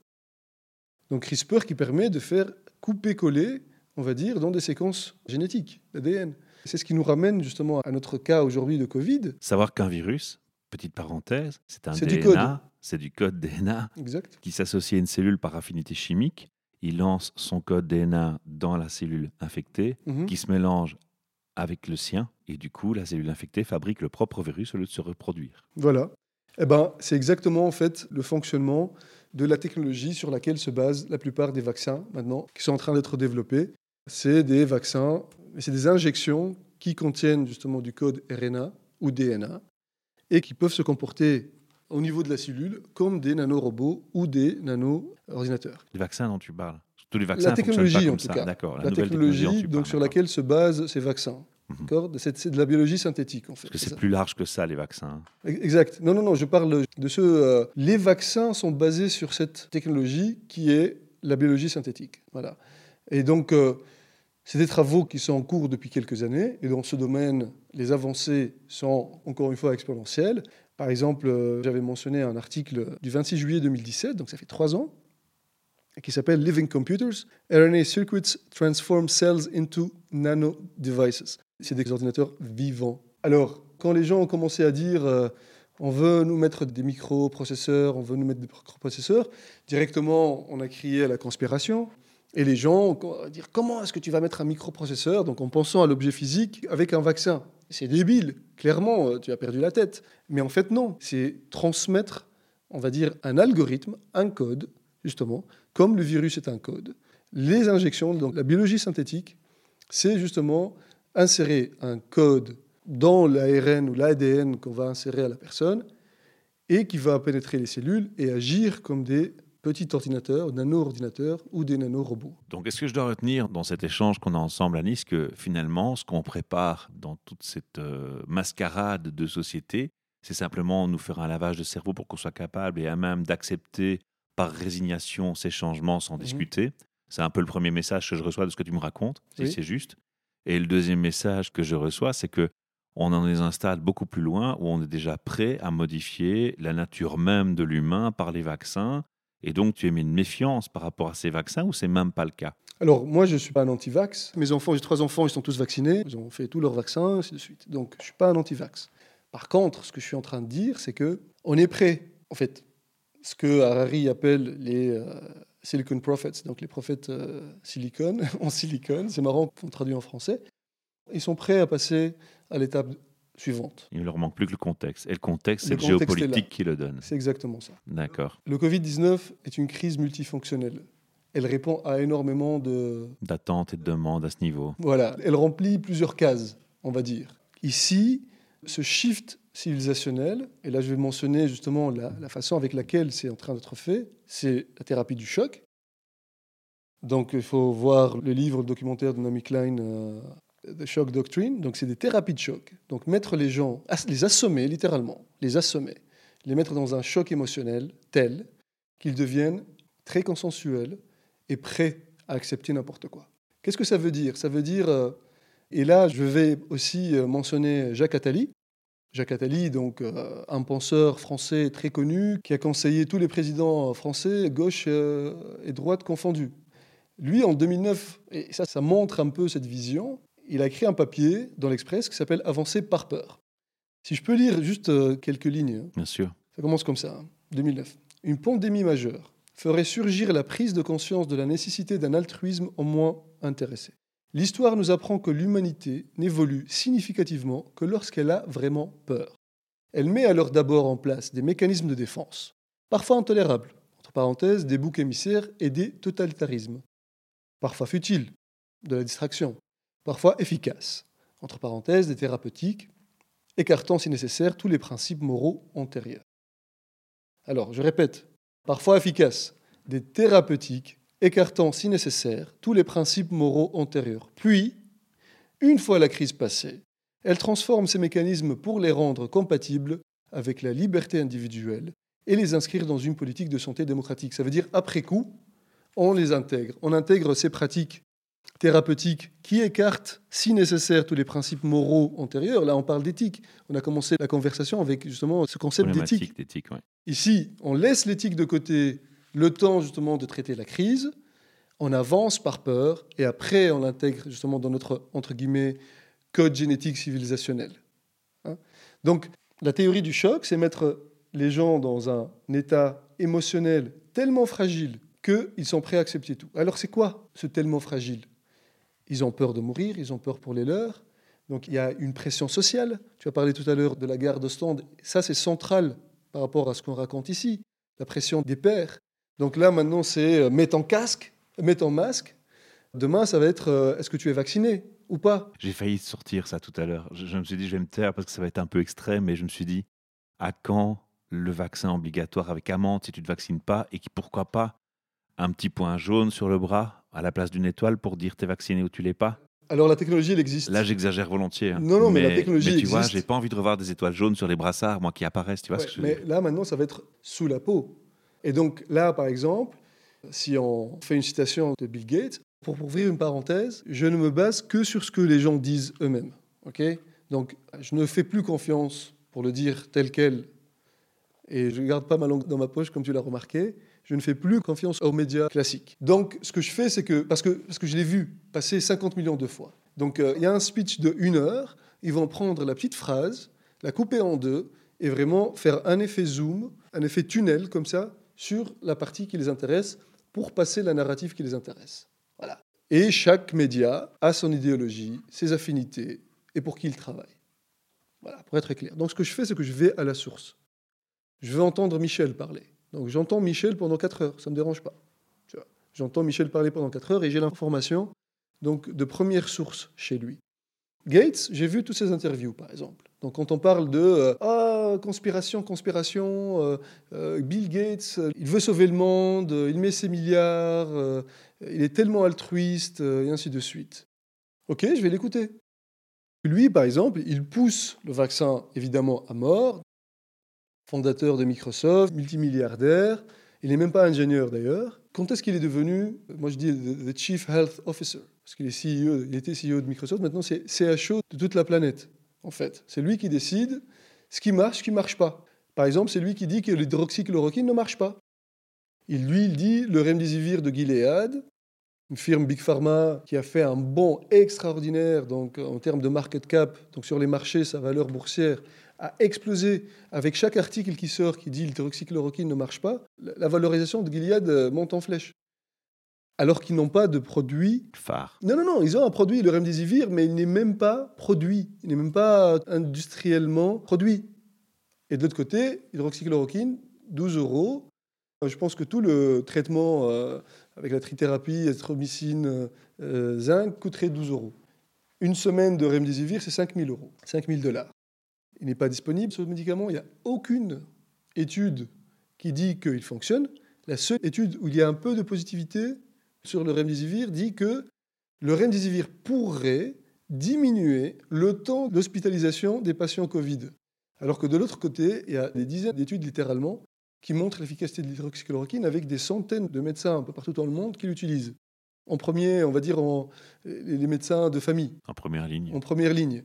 Et donc, pour revenir à Bill Gates, donc lui, il dit, il décide ce qui marche, ce qui marche pas. C'est lui qui dit, c'est lui qui a lancé la phrase phare de There is no return to normal without a vaccine.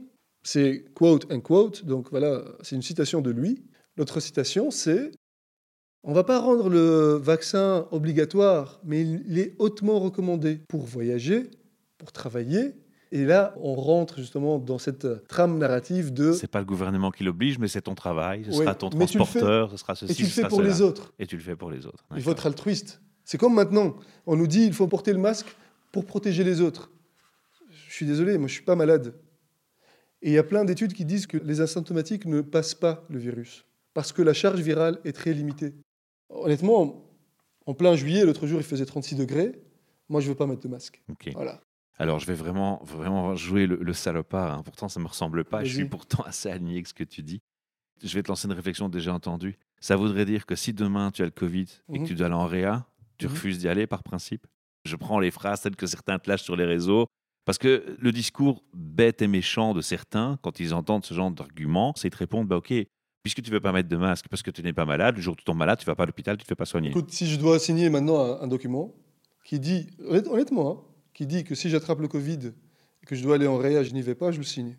Je le signe. Pourquoi? Parce que Parce que tu veux être aligné avec tes valeurs et, ton, et le sens non, de ce que non, tu c'est pas ça, c'est pas ça. Parce que je suis en train. Si, si tu veux que je te montre que tu as tort, je vais le faire, je vais prendre un risque. Mais c'est un risque super calculé. Pourquoi? Parce que j'ai 41 ans, je suis en bonne santé, je prends soin de moi, je prends soin de mon système immunitaire, je fais du sport, je sors, je respire, je me mets au soleil, je bois de l'eau, je prends des suppléments de type magnésium, vitamine D, B12, zinc. Voilà, j'essaie de manger le plus sain possible, sans me priver. Je ne suis pas, on va dire, un, terroriste de la santé. Je suis comme n'importe qui, sauf que voilà, je bois pas du soda tous les jours. Moi, quand voilà, j'aime bien les bières et, ou le vin et je consomme ça de façon euh, rationnelle. Je mange pas des sucres euh, à l'appel, je mange pas du pain blanc euh, à l'appel et ainsi de suite. J'essaie de m'intéresser à ce que ça veut dire d'être en bonne santé. Je prends des douches froides, par exemple. Ça, c'est quelque chose qui améliore justement la réponse immunitaire du corps. Donc, je le prends, ce risque. Mhm. Honnêtement, les yeux fermés. Je peux signer 10 papiers si tu veux. Je peux passer à tous les hôpitaux et les signer, ces papiers-là. Mais Et rassure-toi, c'était juste pour illustrer Voilà. la méchanceté. Parce que moi, ce qui me choque, c'est que sur les réseaux sociaux, ça dévie encore plus loin. On a la presse et les médias qui nous donnent un message culpabilisant, terrorisant. Puis tu as les gens qui suivent, les gens qui rentrent dans le système. Mais ce qui est plus affolant encore, c'est de voir la méchanceté dans laquelle chacun est capable de rentrer dans le conflit et dans le désaccord. Parce qu'il n'y a même plus le respect. C'est-à-dire qu'on a le droit, toi et moi, de ne pas avoir la même idée, de ne pas être d'accord sur un Mhm. point. On se connaît, on va se respecter, on va prendre la peine de s'écouter, on va pas s'insulter, on va essayer d'argumenter, mais à un moment donné, on va faire notre deuil de se dire, bah, tiens, tu as le droit de penser ce que tu penses, j'ai le droit de penser ce que je pense. ouais. Et il y a toujours du respect dans l'histoire. Oui. Moi, ce qui m'affole sur les réseaux sociaux et dans le comportement actuel, c'est de voir que ce respect, il disparaît. Là, moi, j'ai un vrai problème aussi. Mais c'est tout à fait ça, en fait. Le business model et l'architecture même de ces réseaux sociaux, elle est construite sur l'effet de bulle. D'un côté, c'est rassurer les gens et leur envoyer un feedback positif en disant Hé, regarde, il y a des gens qui pensent comme toi. Et donc les mettre dans des bulles, et donc ils reçoivent des informations, les postent quelque part. euh, Eux-mêmes créent la bulle d'abord en mettant justement des likes sur les choses qui les intéressent, et donc tu vois plus ou moins quelle orientation politique tendance. tu fais, et ainsi de suite. Il y a des data points, je ne sais pas combien de data points il y a sur la personne qu'ils maîtrisent. Donc euh, voilà, l'âge euh, où tu vis, tout ça, c'est- super basique. Après, on va vraiment dans des particularités, dans des affinités de l'information. Donc, qu'est-ce qui t'intéresse, qu'est-ce que tu aimes bien, quelles sont tes orientations, dans tous les sens. Donc, il y a plein de data points qui font que on connaît qui est Michel en fonction de son profil. Je leur souhaite bon courage. Et, et pour ça, on peut le mettre justement dans cette communauté qui lui convient. Pourquoi? Pour deux choses, deux objectifs. Un, le garder le plus possible sur la plateforme, du temps cerveau, du temps d'attention, et de deux, c'est le vendre aux annonceurs. Et donc, Mais la théorie qui tenait pas la route dans cette histoire, c'est que les gens, ils évoluent, ils changent par le temps. Le Michel d'aujourd'hui n'est pas le Michel d'il y a 20 ans ou de 5 ans. Mais le côté fantastique des réseaux sociaux, c'est qu'ils tiennent compte de ça, puisqu'ils suivent l'évolution de tes likes, justement, et, de tes contacts. Ne fût-ce que tes contacts, qui tu côtoies. Mais exactement. J'ai quitté les réseaux sociaux. euh, J'ai vu. Un, parce que j'en avais un peu marre de cette tension. Il y a un super papier sur Internet qui s'appelle Internet of Beefs. To beef en anglais, euh, on va dire parler, c'est de se battre avec les gens. Il explique justement comment euh, tout est designé, en fait. Un, pour te mettre en sécurité dans ta bulle, et puis pour créer des interactions méchantes, justement bêtes et méchantes avec les gens qui ne sont pas d'accord avec toi. Parce que les, les confrontations ne sont plus sur l'idée, mais ça devient du tribalisme. C'est de la confrontation de position. Donc il n'y a personne qui veut lâcher son truc, et puis ça devient vite des insultes, ou un truc comme ça. Parce que l'orgueil est derrière. Voilà. Mais c'est la façon avec laquelle c'est construit. C'est très difficile d'avoir une conversation qui a du sens alors que euh, il y a énormément d'informations, on scrolle tout le temps. Donc c'est pas par exemple comme avant, il y avait, enfin ils existent encore, mais euh, avant on n'avait que ça. C'est les, les message boards par thématique. Tu vas là vraiment dans une optique elle est plus ou moins bienveillante parce que tu es intéressé par ce sujet-là et donc généralement tu y vas pour euh, Y apporter ta pierre. apporter quelque chose, apprendre quelque chose. Bon, ben, je ne suis pas en train de... C'est pas de l'angélisme, hein, euh, certainement il y a eu aussi des clashs là, mais ici c'est tout le temps, tout le temps, tout le temps. Ça met les gens sur tension et ça crée de la division.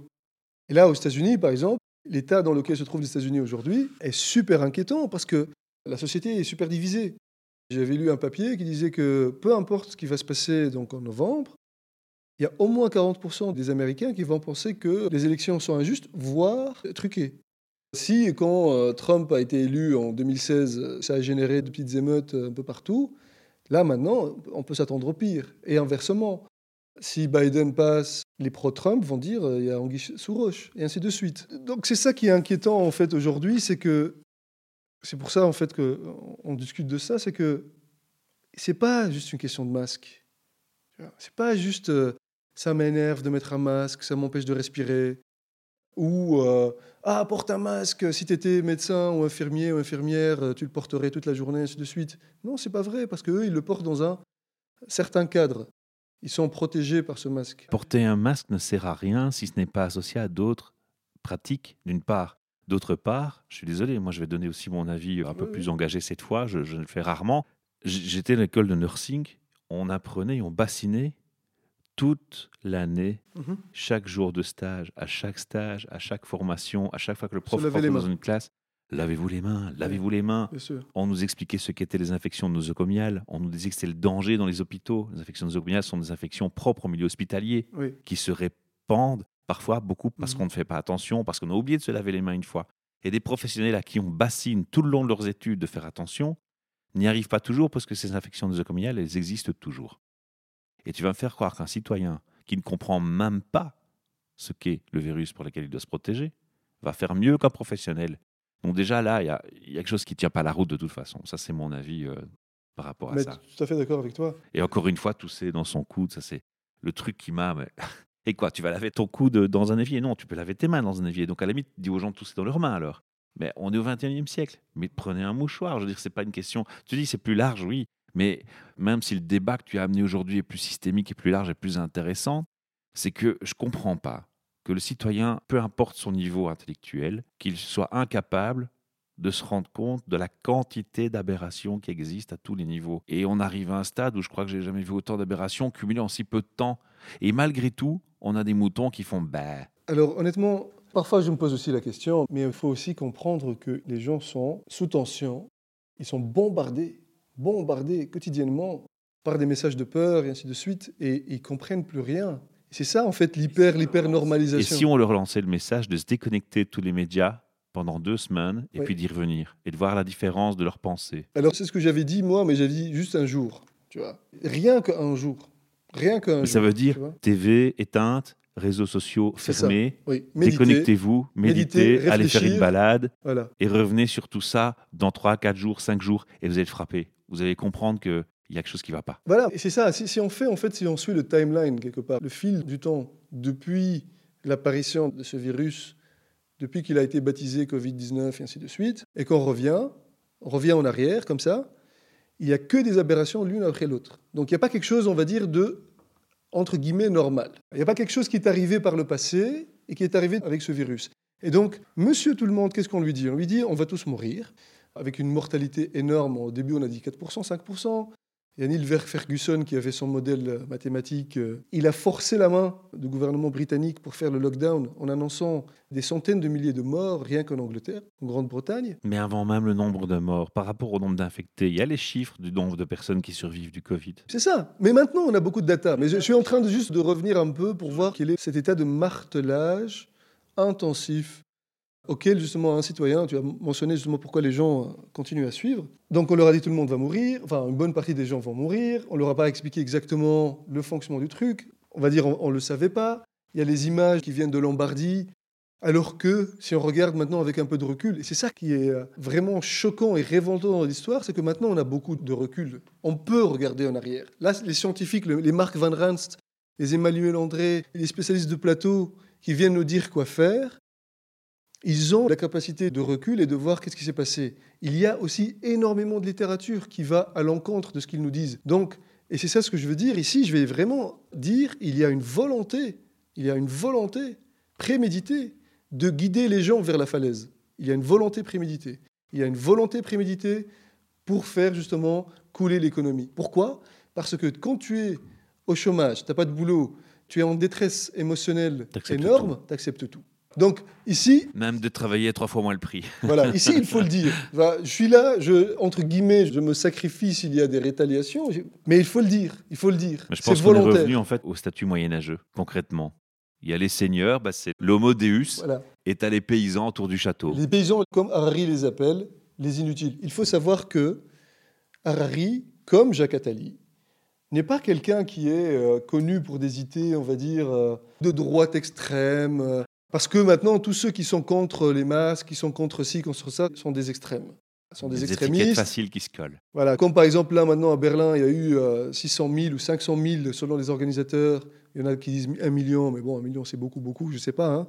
Selon la police, c'est 17 000. New York Times, ils disent euh, c'est des euh, extrêmes droites. Euh, euh, CNN, tu dis, tu dis que c'est des extrêmes droites. Je pense qu'en Belgique, ils n'ont même pas parlé de ça. Et des complotistes et des anti-vax. Donc voilà, toujours les tags. Tu vas toujours taguer les gens. Tu es un complotiste, tu es un anti-vax, tu es un anti-masque maintenant, tu es un anti-vaccin. Ah, euh, il faut lui mettre un chapeau de tinfoil hat, tu vois, comme un fou, euh, je sais pas quoi. Bah, Harari n'est pas un souverainiste, par exemple, ou quelqu'un d'extrême droite. C'est quelqu'un qui est hyper progressiste et qui appelle un gouvernement mondial. Lui, il dit les problématiques auxquelles on fait face comme espèce humaine, c'est la guerre nucléaire, le réchauffement climatique, et justement le futur de l'humanité avec l'arrivée de l'intelligence artificielle et de la biotechnologie. Voilà. Mais il dit, et on peut suivre justement sur cette ligne de pensée, il dit qu'on ne peut pas arriver à trouver des solutions pour l'humanité tout entière en restant isolé dans son coin. Donc au niveau national ou bien au niveau des cités, ainsi de suite. Il faut une réponse, Une instance mondiale. une instance mondiale.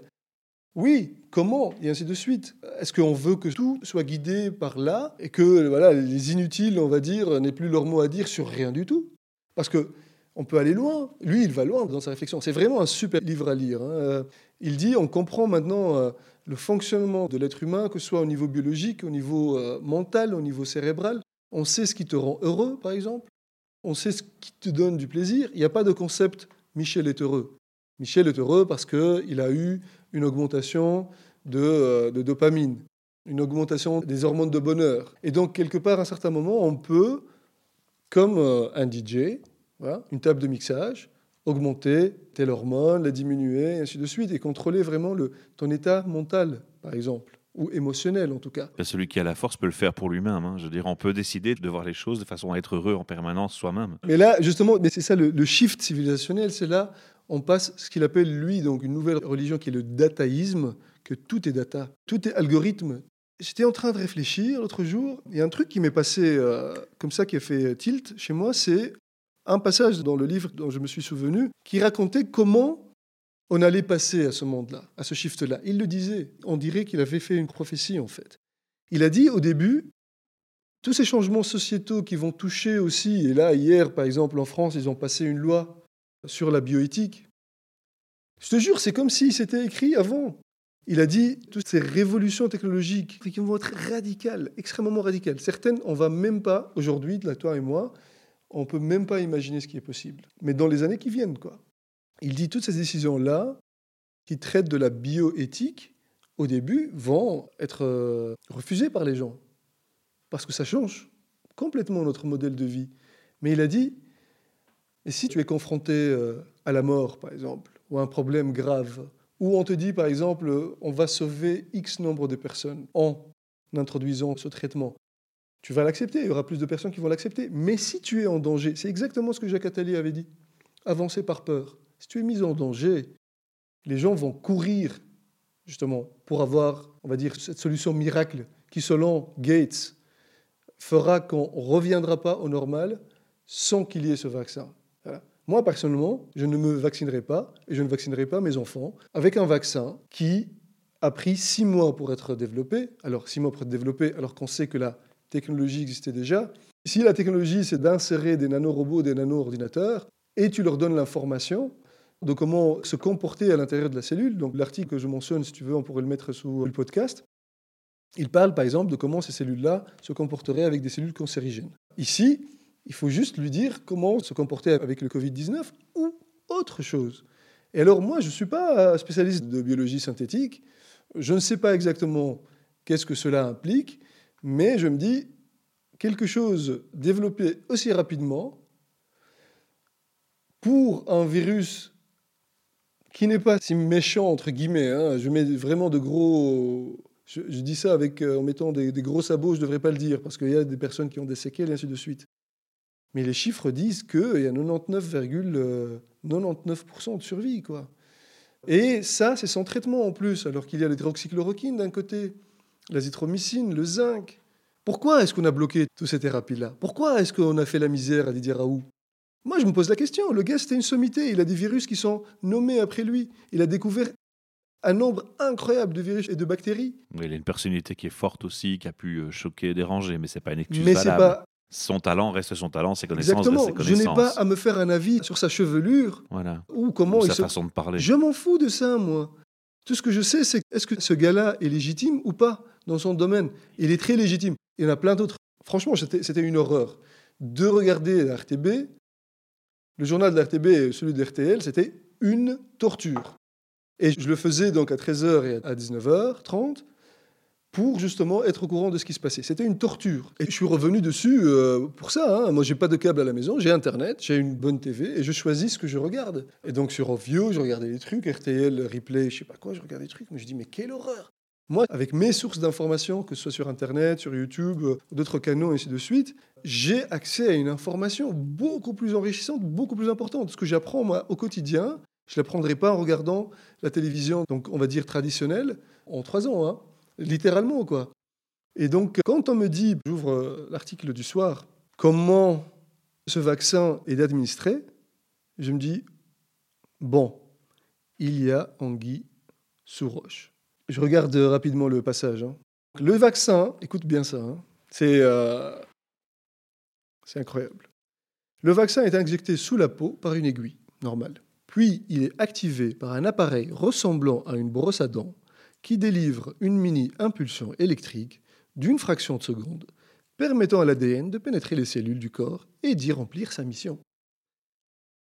Bon, alors, qu'est-ce que c'est quoi sa mission? C'est quoi justement le concept de nanorobot, nano-ordinateur Le donner aux gens sous la pression, comme ça, de manière généralisée. Moi, j'appelle ça, il faut le dire, c'est du transhumanisme. C'est le début, c'est le premier pas du transhumanisme. Peut-être que je suis alarmiste, peut-être je suis complotiste. Hein Mais franchement, je sais lire un texte et je pense savoir l'interpréter. Et je me dis, euh, le fait de mettre tous ceux qui sont contraires à tout ce que dit justement le mainstream, qu'ils soient médias ou politiciens, les mettre au cachot et ne pas leur donner de temps parole, est louche. Et c'est pas juste en Belgique, c'est partout dans le monde. Partout dans le monde. Bah, écoutez, en tout cas, moi, je vais faire un appel à tous les auditeurs. hein. Si vous avez des idées à défendre, des avis à défendre sur ce sujet ou d'autres, en vous sentant totalement libre, notre projet vous propose cette porte de parole, puisque, encore une fois, un podcast, c'est un format citoyen pour le citoyen et un vecteur de démocratie. Je mentionnais au début que ce virus, il euh, remplit plusieurs missions. Aujourd'hui, on a parlé justement de ce shift euh, civilisationnel, donc préparer justement Le changement dans la société, le changement l'acceptation. sociétal, l'acceptation de ce mode de vie qui serait justement euh, complètement sous la domination de euh, ces techno-billionnaires, techno-milliardaires, de type Bill Gates, de type Mark Zuckerberg, de type... euh, alors je sais pas, il y a des gentils et des méchants, mais franchement, est-ce qu'on veut comme société vraiment mettre tout, tout, notre destin, le destin de nos enfants, entre les mains de Jeff Bezos? Moi j'aime beaucoup Elon Musk, ce qu'il fait, mais je ne lui donnerai pas la vie de mes enfants entre les mains. C'est pour ça qu'il y a un modèle sociétal qui est basé sur la démocratie, sur la liberté individuelle. Mais si j'habite ici, c'est justement pour être libre. Voilà. J'ai vécu en Tunisie du temps de Ben Ali, de la dictature, et je sais ce que c'est. Je suis parti alors qu'il était encore président, avant la révolution euh, en Tunisie, ainsi de suite, pour aller chercher justement un endroit où je suis moi-même. Et je viens ici, et je suis choqué par la facilité avec laquelle des lois liberticides extrêmes, pour moi c'est extrême, le confinement, c'est des gens qui sont assignés à résidence. Qu'on le dise comme ça, ok? Et que ça plaise ou que ça ne plaise pas. Je sais qu'en Belgique, les gens ils respectent les lois, on va dire à la lettre, on leur dit de faire ça, on le fait, c'est bon. Et au début, on l'a fait comme famille. Mais à un certain moment, il faut que ça fasse sens. Et c'est une assignation à résidence. Le masque aujourd'hui n'a aucun sens. C'est vraiment de la manipulation, de la création de consensus, de consentement, comme le dit Noam Chomsky. Ce virus, il remplit plusieurs missions. Et une mission primordiale dans ce scénario qu'on est en train de vivre, le film, ce sont les élections américaines. Si tu veux, la prochaine fois, on pourra parler de ça, et justement de l'impact du Covid-19 sur les élections américaines, et pourquoi on est impacté? Pourquoi c'est un agenda, on va dire, mondial, mondialisé? On se doute un peu, tout est interconnecté et Voilà. il n'y a jamais de situation qui n'impacte pas d'autres pays dans l'état mondial actuel. Quoi. Voilà, donc on pourrait parler de ça, si tu veux, dans... euh, La prochaine prise. Toi, est-ce que tu aurais des questions par rapport à ce que j'ai raconté? Pas dans un premier temps. Moi, il faut dire que j'avais quand même suivi quelques avis que tu partageais avant même la vidéo, hein, ou, ou des avis ou des discussions qu'on avait déjà eues dans le jardin ici.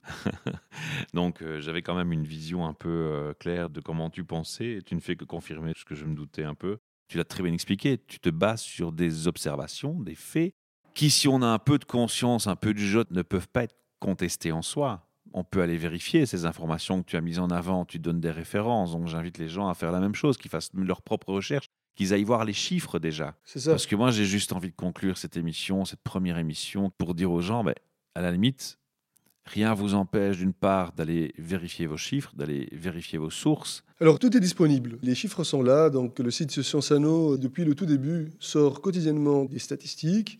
On peut suivre soi-même. On nous a annoncé une catastrophe. Par exemple, après les manifestations euh, Black Lives Matter ici en Belgique, il y avait 10 000 personnes. Allez, 10 000 personnes étaient tous... euh, Réunis. oui, mais ils n'étaient pas tous masqués, et ainsi de suite. Ils étaient vraiment très proches les uns des autres. Il faut arrêter. C'est pas parce que c'est Black Lives Matter que le virus ne passe pas, mais s'il y a des manifestations à Berlin, là, tout le monde va mourir. Voilà, c'est pas ce virus politique qui fait le choix justement de qui est infecté et qui n'est pas infecté. C'est pas très logique. Ce qu'on peut dire aux gens, c'est d'abord un, ceux qui pensent qu'il y a anguille sous roche, ils doivent commencer à parler. Ils doivent commencer à réagir parce qu'il n'y a pas de lendemain. Si on ne se bat pas aujourd'hui, il n'y a pas de lendemain. Et il y a une citation de Churchill euh, dans ce sens qui dit, euh, je vais le dire en anglais d'abord, donc euh, An appeaser is one who feeds a crocodile, hoping it will eat him last.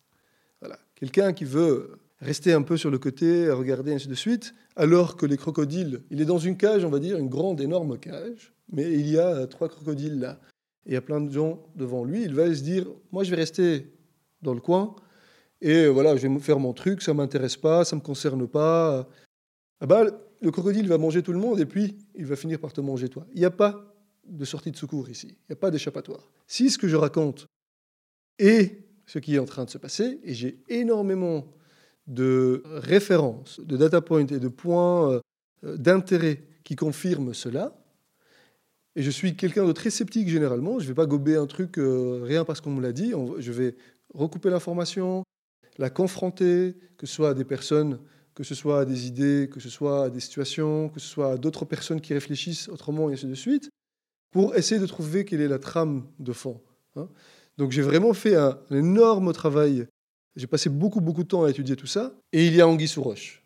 Et ce que je veux dire, c'est que quelque chose qui va nous impacter comme ça, on ne peut pas rester les bras croisés. Il faut bouger. Il faut bouger et faire n'importe quoi. En tout cas, même si vous avez envie de rester les bras croisés, j'ai juste envie de vous dire une chose. Arrêtez au moins d'agresser ceux qui Ouais, essayent de tirer la sonnette d'alarme. Parce que que vous ne soyez pas d'accord avec lui ou avec la personne, ça vous oblige pas à être agressif, ça vous oblige pas à le faire se taire. Au contraire, parce que ce qui me tue, c'est qu'il y a quelque temps, tout était... euh, faut laisser la parole à tout le monde, tu vois. Mhm. C'était la liberté, le monde bisounours, chacun a le droit de s'exprimer. C'est ces idées-là qui étaient euh, dans le flux de la communication. Et puis là, tout d'un coup, on dirait qu'on a coupé la mémoire de tout le monde.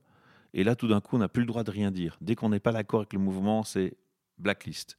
À la limite, tu es euh, blacklisté de la liste d'amis. Alors maintenant, ça aussi, hein, la bulle sociale euh, limitée à X personnes, on commence à faire le choix parmi ses amis. C'est aussi quelque chose de symboliquement Oui, oui. très fort aussi. J'invite les gens à réfléchir sur cette symbolique de je choisis dans mes proches ceux que je vais garder et ceux que je vais jeter. Ça ressemble fort à je te bloque sur Facebook. je fais le parallèle volontairement. Par rapport à ça, il y a un terme qui n'est pas très gentil, on va dire, et je le dis sans méchanceté, qui est le terme de idiot utile. C'est des personnes qui pensent, en fait, de bonne foi, faire du bien. Le terme a été inventé justement pour ceux qui font l'idéologie du marxisme, pour être bien euh, concret, et qui pensent, sans me positionner politiquement euh, par rapport à bien ou mauvais, ainsi de suite, mais le terme a été utilisé dans ce contexte-là. Ils font la promotion du marxisme sans comprendre ce que c'est exactement, et ainsi de suite, quels sont les tenants les aboutissants. Donc, des gens vont mettre la pression, une pression sociale sur d'autres personnes pour faire. On a vu ça avec le confinement, on a vu ça avec les vaccins, des gens qui vont jusqu'à la délation, en pensant qu'ils font du bien à la société, et en fait, ils font effectivement tout le contraire. Parce que il a la censure justement de visions différentes de la réalité, des censures d'idées. Et la deuxième chose, donc la première chose que je dirais, aux personnes qui sont conscientes qu'il y a quelque chose qui ne va pas, c'est de dire, de demander des explications, demander aux médias de bouger un peu, de sortir de cet alignement à tout ce que fait le gouvernement. Et les où l'opposition Ils sont où les partis d'opposition? Ils sont où ces scientifiques, justement? Moi, je les vois, hein, mais ils sont, ils sont relativement silencieux. Ils doivent faire beaucoup plus de bruit. Alors, pour revenir aux médias, surtout les médias écrits, moi, j'ai pas vu d'article critique qui a été écrit par Le Soir ou La Libre ou L'Écho. J'ai vu un article assez critique, je pense, c'était sur le vif, où la personne relativisait assez fortement les chiffres et s'interrogeait un peu. Est-ce que c'était une opinion justement libre, une opinion invitée? Pour être honnête, je ne sais plus. L'article, je l'ai lu, il a été partagé sur Facebook par des gens en disant voilà, tout est dit. Et c'est effectivement un article qui relativise fortement la situation, Ah bah. l'air de dire, c'est un journaliste qui a l'air de dire, bah, écoutez, on s'affole pour rien. C'est pas des journalistes. Tous ces articles-là, il y a eu des articles critiques. Dans le vif? Dans le vif, dans la libre, dans le soir, mais ils sont tous des opinions externes ou extérieures. Toutes. Toutes ces opinions sont des opinions extérieures. Il n'y a aucun journaliste qui s'est mouillé et qui a dit le seul. Bah, si on se trompe, si on a un qui nous entend, qui nous contacte, on le saura. Ils font partie d'un système où il y a énormément de filtration, on va dire, au filtrage. Ça va pas passer. Et c'est ce que je suis en train de dire. C'est que nous, comme citoyens, on doit se réveiller. C'est un mécanisme qui est pensé, qui est réfléchi, qui est mis en place, qui est corrompu. hein. et on est en train d'être mené vraiment par les oreilles, comme ça, sans avoir le droit de dire non, ça ne va pas. Parce que après, directement, il y a les amendes. Après, il y aura l'emprisonnement. Je ne sais pas ce qu'il y aura après. On donne des droits au bourgmestre pour décider ce qu'ils vont faire de leur commune. Je suis désolé, mais euh, c'est quoi ça? Je veux dire, Moi, je m'attends à ce qu'on t'annonce que comme il n'y a pas assez de policiers pour faire le contrôle dans les rues, on va t'inviter à dénoncer les gens qui portent pas de masque et que sur dénonciation, ce sera puni. il y a eu Déjà. cette, cette Ah volonté. d'accord, bah voilà. Et je vois, je suis Marc Van Rens sur Twitter. Il- régulièrement, régulièrement, il fait du shaming. Il met euh, une photo de foot. euh, ils se sont embrassés après un but. Ah, né, né, hein Ça va pas, ça. Et, et vraiment, avec un temps de papa méchant, violent, euh, qui veut vraiment faire mal à ses enfants, quoi. Et moi, je me dis, quelle est la responsabilité juridique de Marc Van Ranst? Ok? Donc, je ne pense pas qu'on puisse cacher la vérité beaucoup plus longtemps. Les gens vont finir par se rendre compte, parce que là, c'est vraiment, on nous prend pour des, excuse-moi pour le terme, on nous prend pour des cons. Oui, mais ça marche. Je vais te prendre un exemple. Je t'en ai parlé tout à l'heure. Je connais une personne que j'ai rencontrée à la manifestation pour le climat. Et il a voulu faire une action à Verviers. Et il s'est mis sans masque avec une pancarte. Oui. Jusqu'où allez-vous accepter Quelque chose du genre? Il s'est fait arrêter administrativement. Oui. Il n'a pas protesté, il n'a pas mis les gens en danger, il a gardé ses distances, il a bien. juste affiché un désaccord et pris la décision de ne pas porter de masque. Il s'est fait arrêter, il s'est fait emporter. Et quand on l'a emporté, il s'est laissé écrouler, comme on fait dans les manifestations passives non violentes, Oui, et il s'est contenté de bêler, comme un mouton, oui. Ah oui. pour justement pousser la réflexion encore plus loin. Et ce qui m'a choqué, moi, dans son feedback, ce qui m'a donné un, un- un feedback ensuite, c'est qu'il y a personne Mhm. qui réagit. Et ça, c'est quand même interpellant. Donc, quand tu me dis, les gens, il faut pas les prendre pour des cons, ils vont quand même se réveiller. Finalement, ce qui m'inquiète, moi, c'est que je me demande si c'est déjà pas un peu trop tard, parce que j'ai l'impression qu'il manque beaucoup de réactions. Des gens comme toi, des gens qui parlent, il y en a pas tant que ça. Tu vois ce que je veux dire? Ça m'affole un petit peu, moi, personnellement. Mais c'est pour ça qu'ils doivent sortir des bois. Il y en a beaucoup. Il y en a beaucoup. Mais qui gardent leur opinion pour eux-mêmes parce qu'ils ont. euh, Ils ont peur. Ils se sentent pas justement de sortir, on va dire, de s'exposer. euh. Alors, je ne sais pas s'ils ont peur, mais ils veulent éviter le jugement, le jugement de leur père, professionnellement, et ainsi de suite. Moi, personnellement, je pars du principe que, encore une fois, il n'y a pas de lendemain. Moi, je ne veux pas vivre dans un monde dystopique à la 1984, comme un Black Mirror.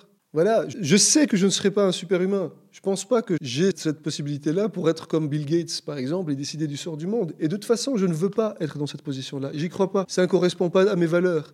Moi, je suis pour que les gens vivent en harmonie avec leur écosystème, que ce soit leur écosystème, on va dire, social, leur écosystème naturel, écologique, évidemment, leur écosystème de valeurs, et qu'on vraiment qu'on mette ce principe de liberté individuelle au centre. Liberté individuelle dans le respect, euh, évidemment, des autres et de la société. Je ne suis pas en train de dire euh, il faut le chaos, au contraire.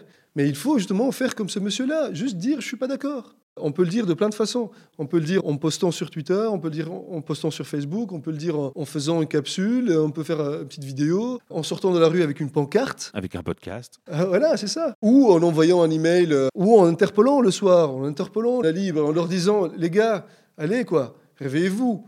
Si moi, monsieur Lambda, j'écris mi-avril avec des statistiques de Sciences Anneaux. Je fais une analyse critique de ces statistiques en disant, c'est clair, on le voit, que les personnes qui sont vulnérables sont les personnes qui sont au-dessus de 65 ans. Et j'ai dit, ne prenons pas de risques. Ne prenons pas de risques. En fait, j'ai proposé un modèle de déconfinement où on déconfinerait les personnes qui sont moins de 50 ans dans un premier temps. On voit comment ça se passe, et ainsi de suite. Et après, on passe 50, 59 ans, et après, on évolue. Hein ah, maintenant, on va te répondre que le virus se déplace vers les jeunes, que ce sont les jeunes Mais qui sont pas principalement vrai. plus infectés. C'est pas vrai. Alors, c'est pas vrai. C'est ça le genre de mensonge. Tu te bases sur quoi pour dire que c'est pas vrai? Combien de jeunes sont hospitalisés? Je me base sur les, les vrais numéros. Alors, on a plein de données maintenant sur le comportement de ce virus pendant la première vague. Même s'il n'y aura pas de deuxième vague, il n'y a pas de deuxième vague. Utilisons le langage qu'ils utilisent et disons durant la première vague. Durant la première vague, le virus, c'est à ce moment-là qu'il est le plus virulent, n'est-ce pas?